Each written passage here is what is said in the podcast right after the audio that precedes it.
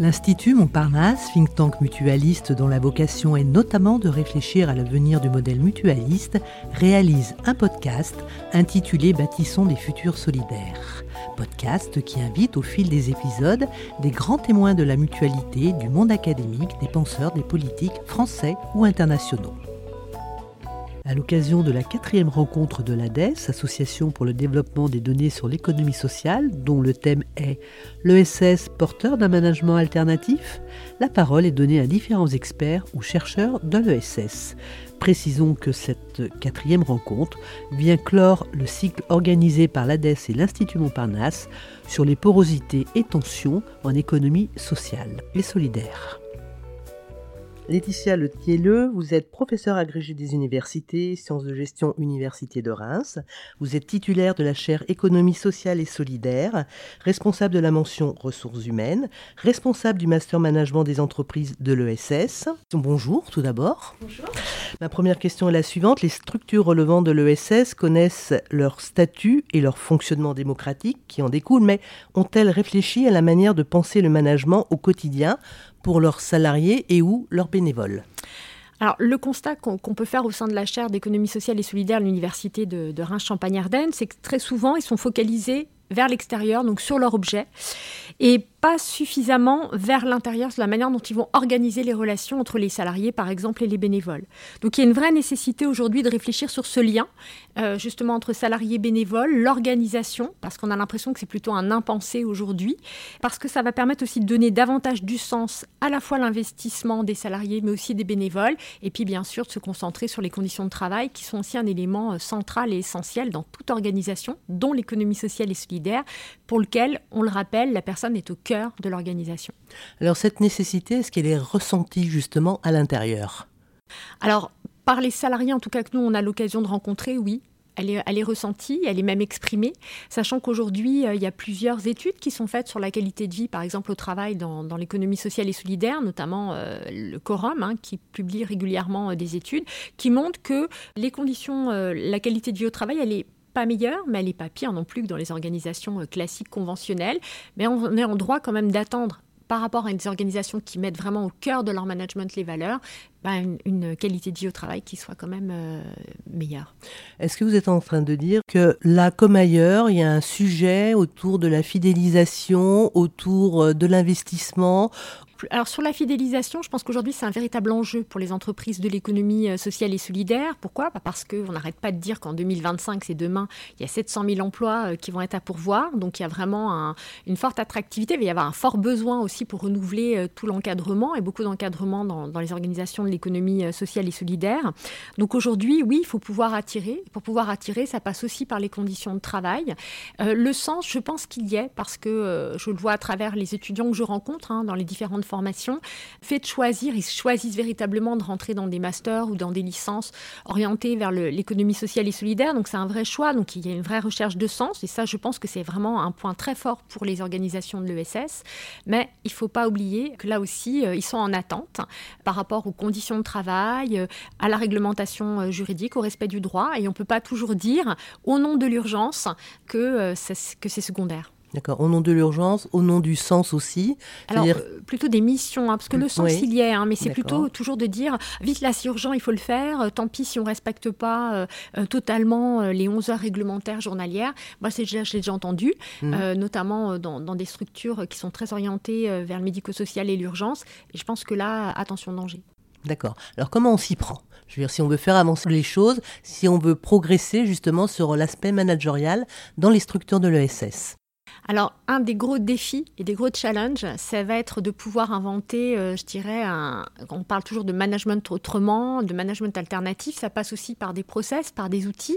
Je vais donner un exemple très concret. Aujourd'hui, quand on parle d'une procédure de recrutement, on a tendance à reproduire, on va dire, un déroulé classique d'une procédure de recrutement, comme on pourrait le retrouver dans n'importe quelle autre organisation, qu'elle soit publique ou privée lucrative.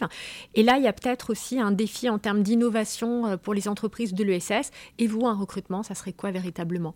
On entend parler euh, de, recrutement sans CV. Bah, est-ce que ça peut se généraliser dans l'ESS De mise en situation peut-être plus fréquente? Est-ce que ça aussi, ça peut se généraliser dans l'ESS Donc c'est vraiment innover là aussi dans les pratiques, dans les outils, pour pouvoir vraiment adapter euh, les outils. Là, je prends ma spécialité, hein, la gestion des ressources humaines, dans ces organisations et que ce ne soit pas une simple transposition qui finalement risque de conduire à une perte de sens. Alors très concrètement, pour qu'on comprenne bien, qu'est-ce que ça veut dire? Vous avez utilisé une expression mise en situation? Oui, les mises en situation. Alors qu'est-ce que ça veut dire concrètement, eh une mise en situation? On en discutait rien que la semaine dernière avec des étudiants de formation continue et de se dire, bah, ça serait quoi pour vous? Bah, C'est de les mettre dans une situation concrète ou peut-être d'avoir un recrutement qui soit peut-être plus long avec plusieurs phases où on puisse avoir une immersion dans l'association ou dans la coopérative et de voir comment les gens vont se comporter. Ça pourrait être un exemple. Donc des espèces de phases, un petit peu de tests, d'évaluation par les personnes, toutes les personnes en fait, euh, que ce soit les salariés, futurs salariés ou les personnes qui accueillent. Tout à fait, par exemple. D'accord, ça c'est un exemple. Un autre exemple éventuellement?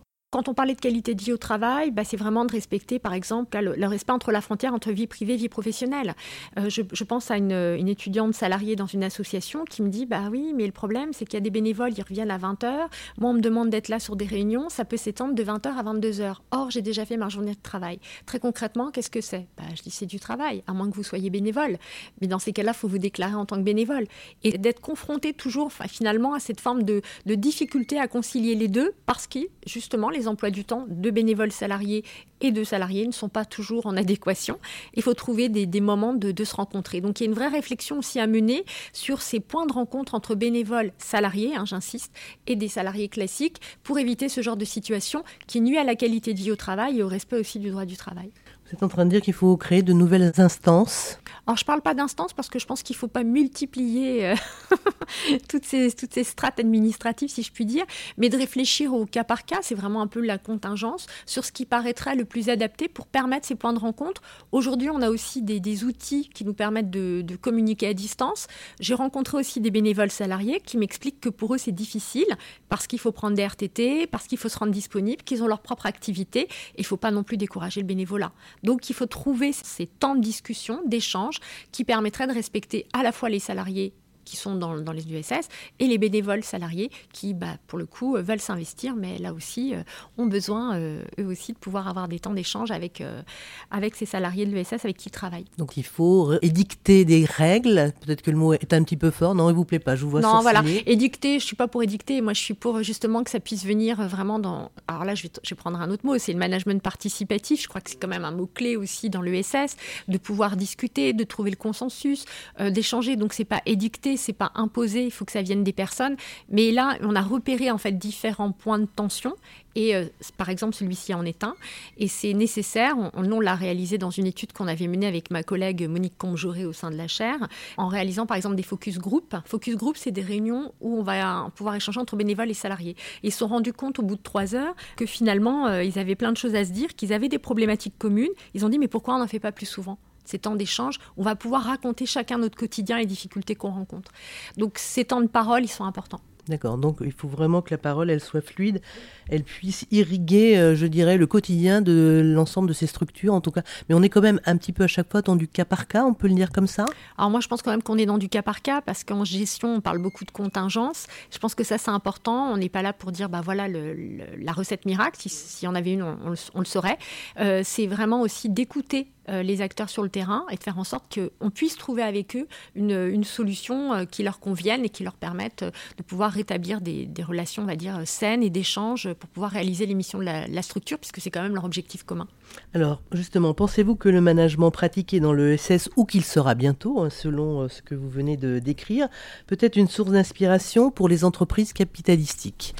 Alors oui, oui. Euh, pour exemple, euh, j'ai travaillé, j'ai fait une étude sur euh, l'insertion des personnes en situation de handicap dans le milieu ordinaire et je suis tombée sur une, structure assez particulière dans une maison de champagne qui fait partie d'un grand groupe de luxe et qui a créé une entreprise adaptée intégrée. Et très concrètement, elle, elle ne s'en cache pas, elle dit on s'est inspiré de l'économie sociale et solidaire et des entreprises adaptées qui ne sont pas forcément intégrées. et elles ont voulu, elles ont poussé en fait plus loin l'idée, la structuration qui avait été proposée par des structures de l'économie sociale et solidaire. Donc oui, euh, moi j'ai envie de croire que l'ESS peut inspirer les entreprises capitalistiques. Alors dans le fonctionnement ou dans le management pour le, le cas concret Dans le fonctionnement. Dans le fonctionnement, d'accord. Mm. Mais est-ce qu'on pourrait aller jusqu'au management si un jour on a un petit peu mieux dessiné peut-être la façon de manager ou les façons possibles de manager au sein des structures relevant de l'ESS alors il y a quand même déjà une chose qu'on oublie, c'est que justement dans l'économie sociale et solidaire, on est beaucoup dans cette idée du participatif, de la parole. Aussi, on essaie de trouver un consensus. Donc euh, la personne est importante dans l'organisation, le principe démocratique.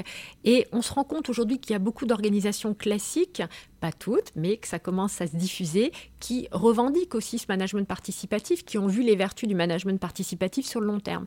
Donc on peut espérer, dans les pratiques de management, que l'ESS a finalement aussi inspiré ces entreprises capitalistiques à travers ce management participatif. Donc pour vous, c'est totalement possible, parce qu'il y a quand même des, voix un peu dissonantes qui disent qu'on peut appliquer ou faire semblant d'appliquer, euh, je pense au, au comité de mission, je pense à tout ce qui relève de la RSE. Pour certaines entreprises, on est quand même un peu dans le greenwashing. Mais est-ce qu'il faut en faire une généralité pour le coup? Alors, pour travailler aussi avec des entreprises classiques qui, mettent en place des politiques de responsabilité sociale des entreprises, là, je pense qu'il faut aussi euh, un petit peu apaiser le débat, euh, puisqu'on a tendance à dire, euh, voilà, l'ESS, la RSE. Eh ben, je dirais c'est l'occasion aussi pour l'économie sociale et solidaire de réaffirmer son identité, de montrer toutes les innovations sociales dont elles sont porteuses, hein, ces entreprises de l'économie sociale et solidaire, depuis maintenant plus de 200 ans. L'ESS a toujours réussi à innover, L'objectif, c'est de pouvoir répondre à des besoins qui sont peu ou mal satisfaits. Donc, ça peut être l'occasion aussi pour l'économie sociale et solidaire de réaffirmer son identité. Et aujourd'hui, la RSE peut être aussi l'occasion de créer des collaborations entre les structures de l'économie sociale et solidaire et les entreprises classiques. Je prends l'exemple, moi je suis dans le Grand Est, euh, il y a une plateforme d'achat responsable. On a, on a mis en place des ateliers rencontres entre tout type d'organisation sur ces questions euh, de territoire durable, territoire responsable. Et on s'est rendu compte qu'on euh, avait notamment une organisation publique qui cherchait, elle, à, pouvoir euh, rentrer dans une politique d'achat responsable et qui ne connaissait pas cette plateforme qui avait été mise en place par la Chambre régionale de l'économie sociale et solidaire. Et des structures de l'ESS qui ne savaient même pas qu'elles pouvaient elles-mêmes finalement se faire recenser sur cette plateforme.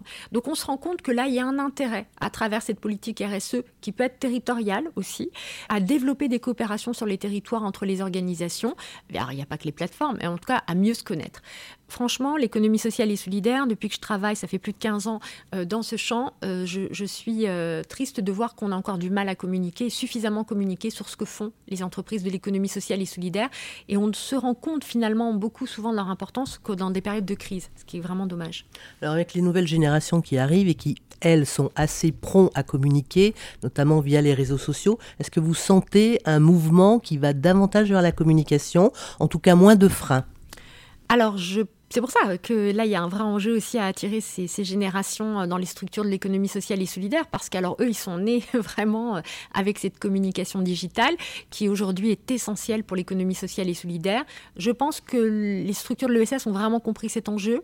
Alors, est-ce que c'est lié au post-Covid ou pas, ça je pourrais pas le dire, mais en tout cas, elles ont vraiment saisi cet enjeu et je pense que ça va être vraiment parmi les profils dont ils vont avoir besoin euh, dans les années à venir. Bien, merci infiniment Laetitia Letellieu pour cet éclairage sur l'ESS et la nécessité d'un nouveau management ou en tout cas d'un management propre à l'ESS qui pourrait inspirer d'autres secteurs. Merci à eh vous. bien, je vous remercie. Nous espérons que ce podcast vous a donné de nouvelles clés pour mieux comprendre et imaginer le fonctionnement et les atouts des organisations relevant de l'ESS. Ce podcast est à écouter et réécouter sur le site de l'Institut Montparnasse, sur celui de Podcasters Media, ainsi que sur toutes les plateformes.